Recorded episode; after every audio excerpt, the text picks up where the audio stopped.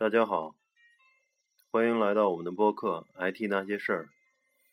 快到年底了，呃，先祝大家圣诞快乐、新年快乐吧。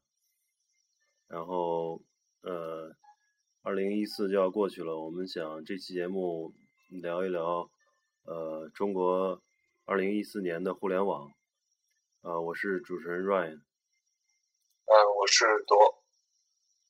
呃，正如 Ryan run 所说，其实二零一四很快就过去了。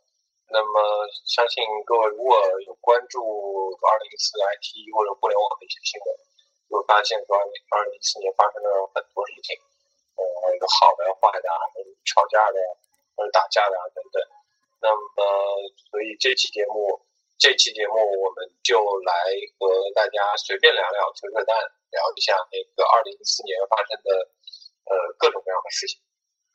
好，呃，要说起互联网，那就主要还是想聊聊那个这几大门户和 BAT 吧。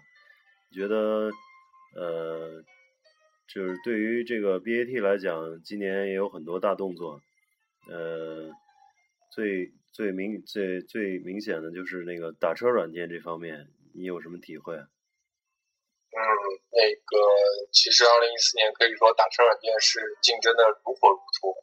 从那个最开始有好多家，我记得之前除了滴滴和快滴，还有什么什么大黄蜂啊什么之类，呃，五花八门的打车软件。但是慢慢的现在，呃，我们听到的或者我们用到的，无非也就是滴滴和快滴这两家，而且这两家分别背靠两大巨头。一个是呃快滴是靠着那个呃阿里，然后滴滴呢靠着腾讯，所以呢烧钱也就烧起钱来也不眨眼，然后竞争也就相互相当于是相互有点抬杠吧，就是说呃呃我补贴多少钱，那我也补贴，然后呢我做活动，那那我也做活动，然后那那个竞争就是就是可以说有点白热化这样这个呃，腾讯好像最近又又在那个这个这个快递上，呃，不是滴滴上又砸了好很很多钱啊。最近在那个专专车，你你你打过那个专车吗？呃，我之前坐过那个好像是快递的专车，我要坐过，就 G 幺八过来。嗯。然后收费肯定是比普通的打车要贵。对，呃，然后有点类似是就是国外那个 Uber 的那个意思。对对对，就是就是我有那我专车过来接你嘛，然后我的收费我也是软件上直接给你收费收了，然后就这样。对。然后呃，快递出来，然后滴滴呢，它也有专车一号专车啊之类的。然后互相都送什么专车券啊，就十几块、二十几块。对，我就我就我就说他那个专车券送的太猛了，一下就是十几二十啊。嗯，对的。所以其实说到这个，就是说到这个补贴，其实有好也有不好。因为好的其实很明显，就是你补贴一上来，立马用户用户那个数量就会增长。嗯。我记得刚开始就好像是在一四年年初的时候吧。就是滴滴和快滴在搞那个打车补贴，然后那个用户特别特别多，嗯，然后一下子那个相当于爆发式增长，增长了很多，然后接着后来补贴慢慢少了，然后用户呢就很明显的就开始下滑了。对，这个其实其实不是一个那个长久之计啊，我觉得。对对对对对，是这样的。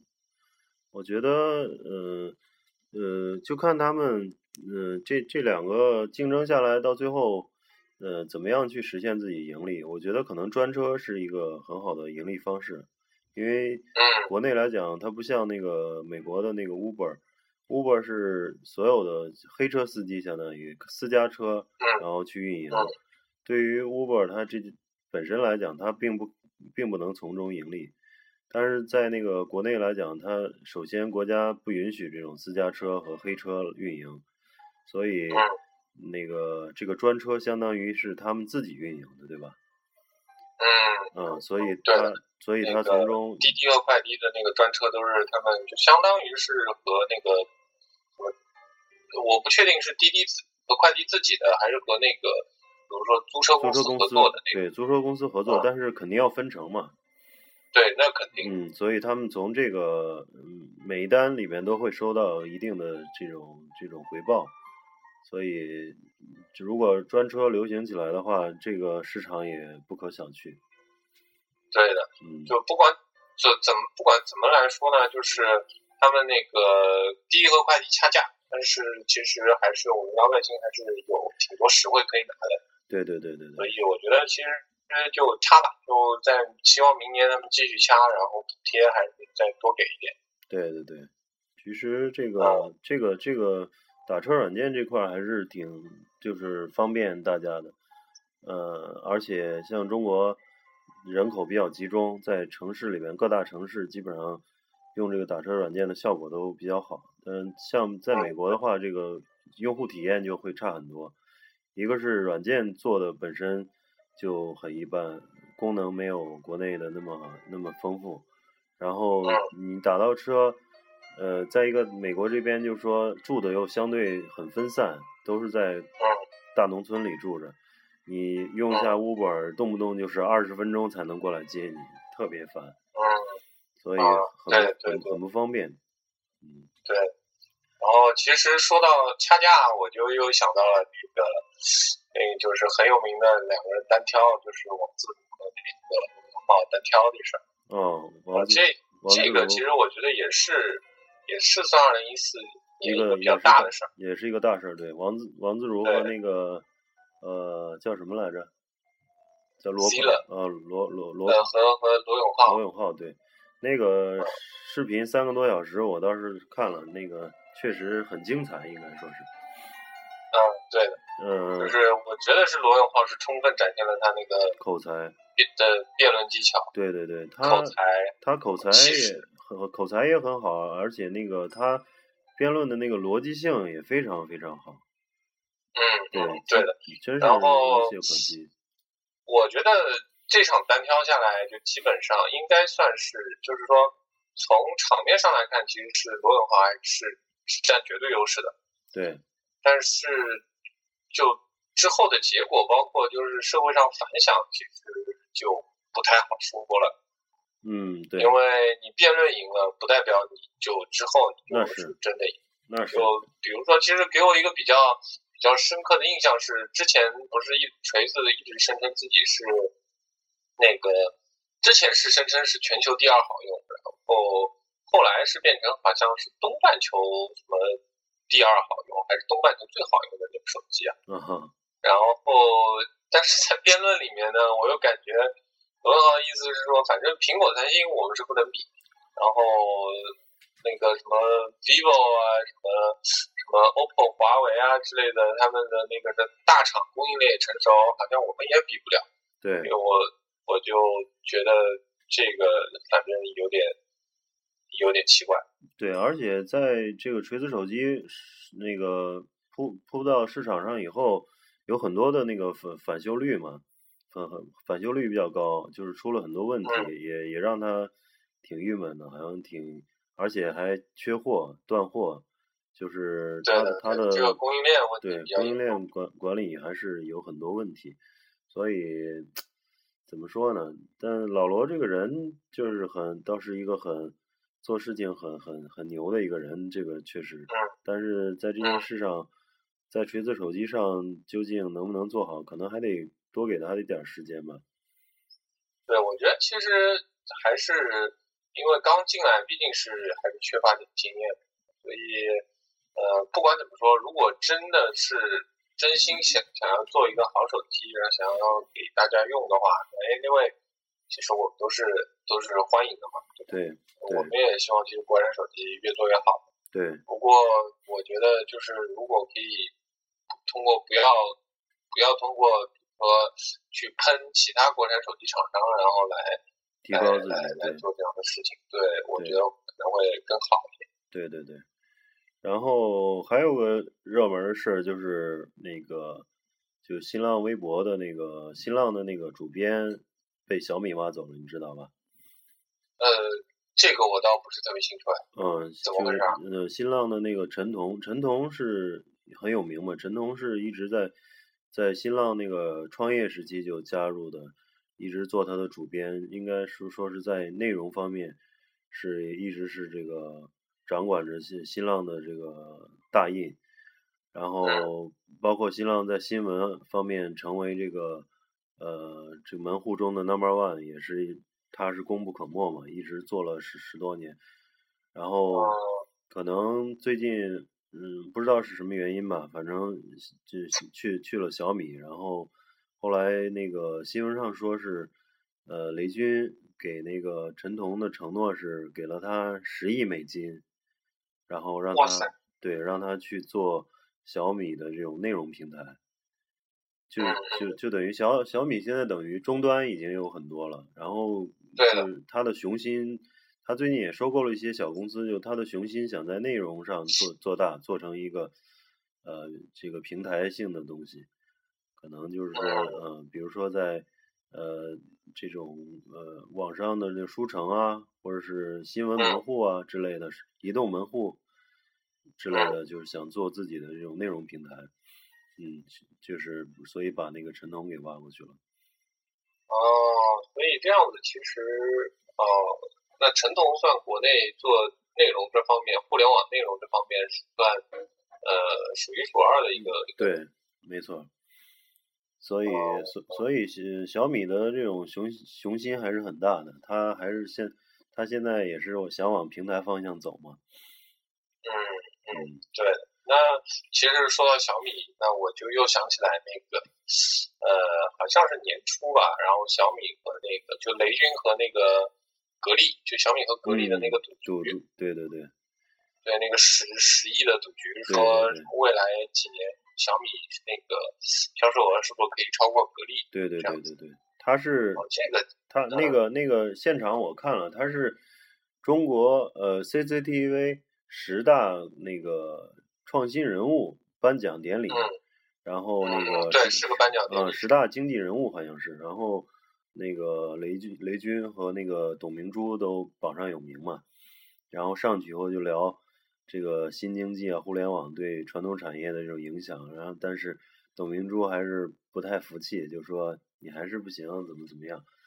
呃，格力有这个多少专利、多少技术，还是，但是雷军说现现在这个互联网已经，呃，已经这个要要洗牌传统行业了，所以两个人做了一家赌注。他们这个赌注跟那个前面那个原来那个马云跟王健林有也有个赌注嘛？啊，是的，是的，马云和王健林也也有个对，就是网上的关于那个网上零售、网上电商什么对，和那个这种在线零售业和那个实体零售业之间的这种东西。其实，然后后来不知道为什么这个雷军和和那个和和谁签约了？有个电电器，雷雷军和美的啊，和美的和美的合作了，对对对，和美的合作了。可能其实我觉得，如果要是董明珠要是呃，当时在颁奖典礼的时候，两个人要是要是要是那个想法比较一致的话，很可能他们会合作。但可能董明珠对董明珠对互联网不感冒，雷军就找了美的。不过。不过雷军找美的，那董明珠可以，格力可以去找魅族啊。嗯。因为小米和魅族这两家在二零一四年掐架掐的也特别厉害。对，但是魅族在互联网营销方面倒没有什么大的起色，我感觉。嗯，最近好像那个开始慢慢的转变了，就之前魅族其实一直是不是特别注重营销的。嗯。有点类似是一个小众的小众粉丝向的一个东西。对对对。但是后来那个他们那个创始人黄章不是沉寂了一段时间嘛，嗯，然后最近又复出了之后就，嗯，蛮明显可以感觉到他们那个那个就是那个营销就是开始慢慢注重营销了，哦，然后就做各种活动啊或者什么之类的，嗯，然后我记得当时呃很有意思的就是那个呃不是小米手机一九九九嘛，这几天一直。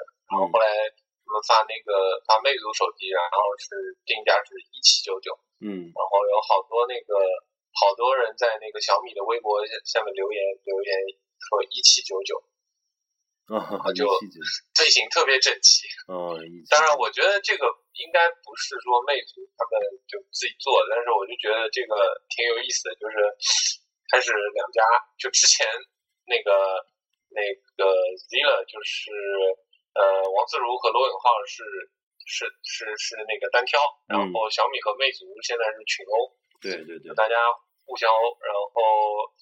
呃，而且魅族最近又出了一个新手机，是魅族那个 MX 四 Pro，嗯，然后就是关注度也特别高，而且也也是限量的，嗯，有点像小米那个，反正就是你你通过什么，你先预约，然后预约到了之后呢，才可以排队去买，哦，也玩，或者你可以通过那个什么，小米不是有 F 码，知道吗？F 码就是那个优先购买资格的那个码嘛，哦，然后。魅族它最近也搞了一个叫 M 码，哦，就互相学的啊。对，就互相学嘛。我觉得小米互联网营销的确做的蛮厉害的，所以魅族跟他学，呃，也无可厚非。嗯，对吧？目前目前来讲，国目前来讲，国产手机小米还是领先的。因为我我在这边，呃，有一个哥们儿嘛，台湾台湾人嘛，在他是台北的。然后跟我聊起来，这个手机就说台湾很多人买小米原来就最近，然后呢，就最近就因为出了一件事，就说那个小米会把小米在它的那个米 UI 那个操作系统里面会呃出现了一个那个那个丑闻嘛，就是把用户信息发回去，会上传用户信息，对，上传用户信息。不光不光是那个台湾，然后好像东南亚、新加坡对之类的，好像也是。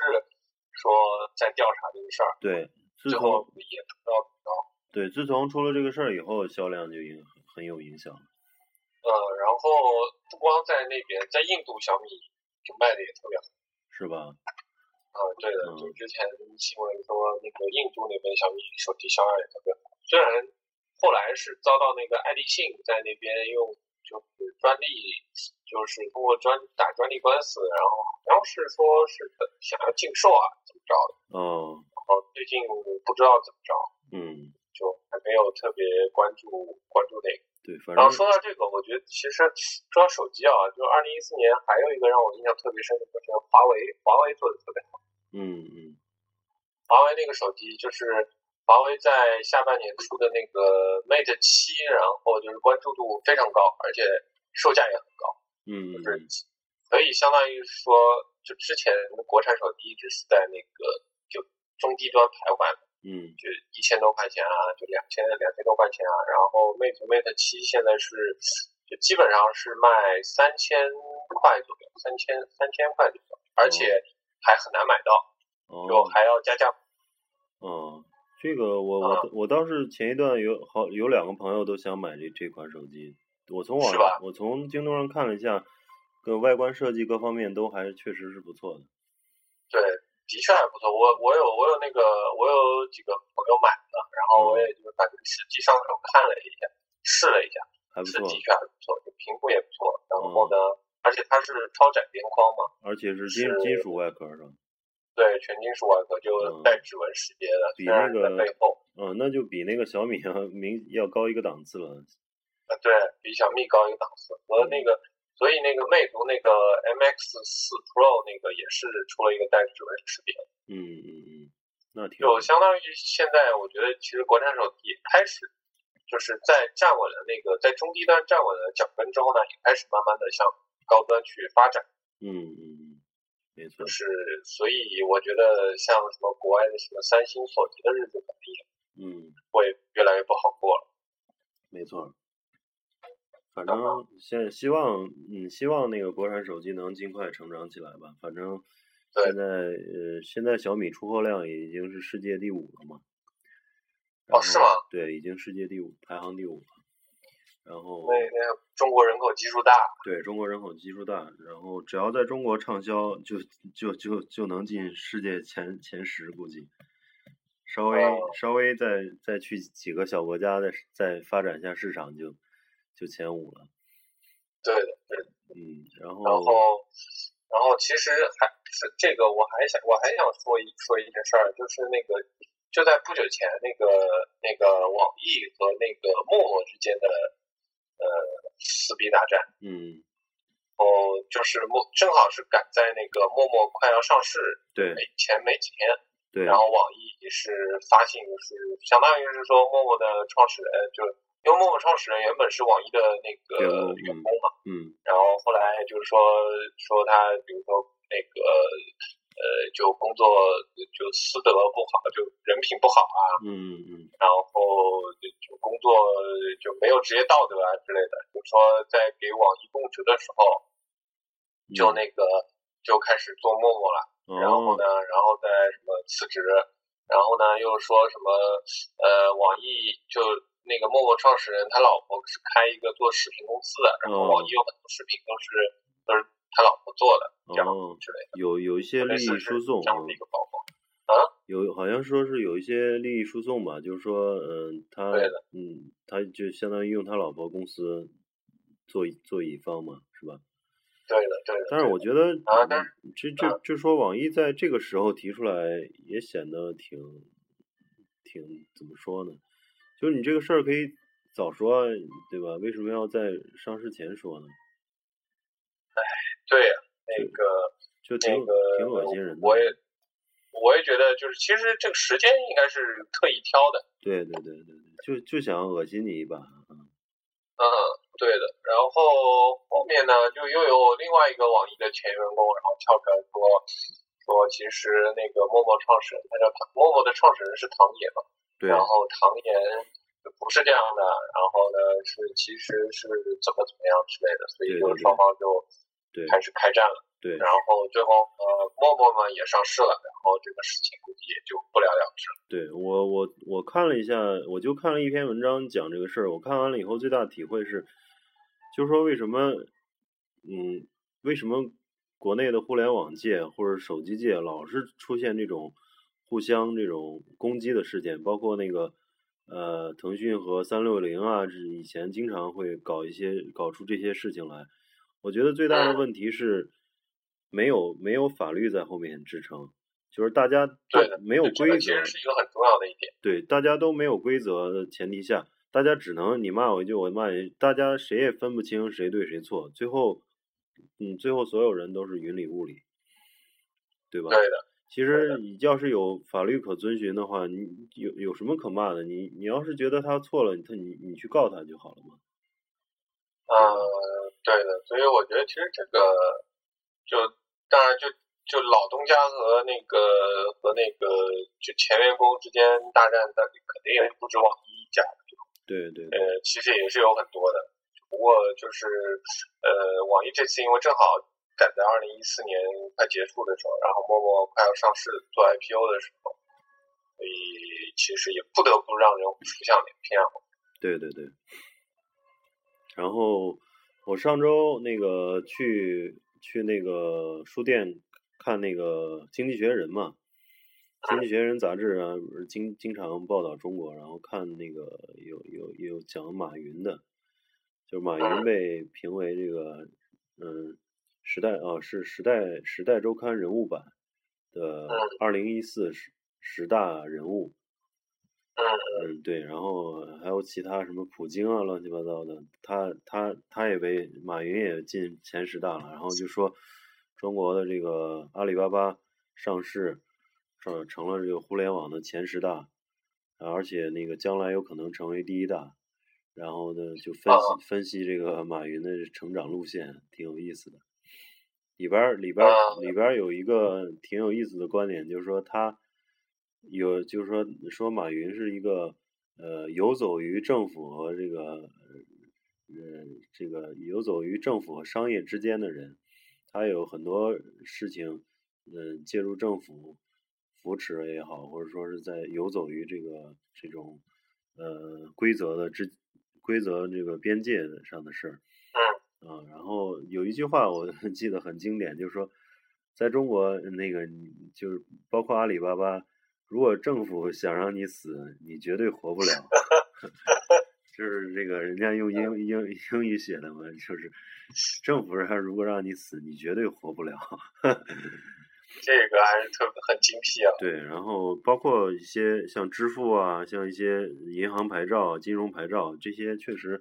如果没有政府的支持，它也确实很难拿到。所以其实就是因因为那个阿里巴巴在二零一四年它上市了，然后这是一件非常非常二零一四年非常非常大的一件事情。对。然后呢，所以我觉得就马云能被《时代周刊》评为那个十大年度那个人物，也是实至名归的，就是他的确是改变了许多许多。对对对，是，就是只不过那个嗯。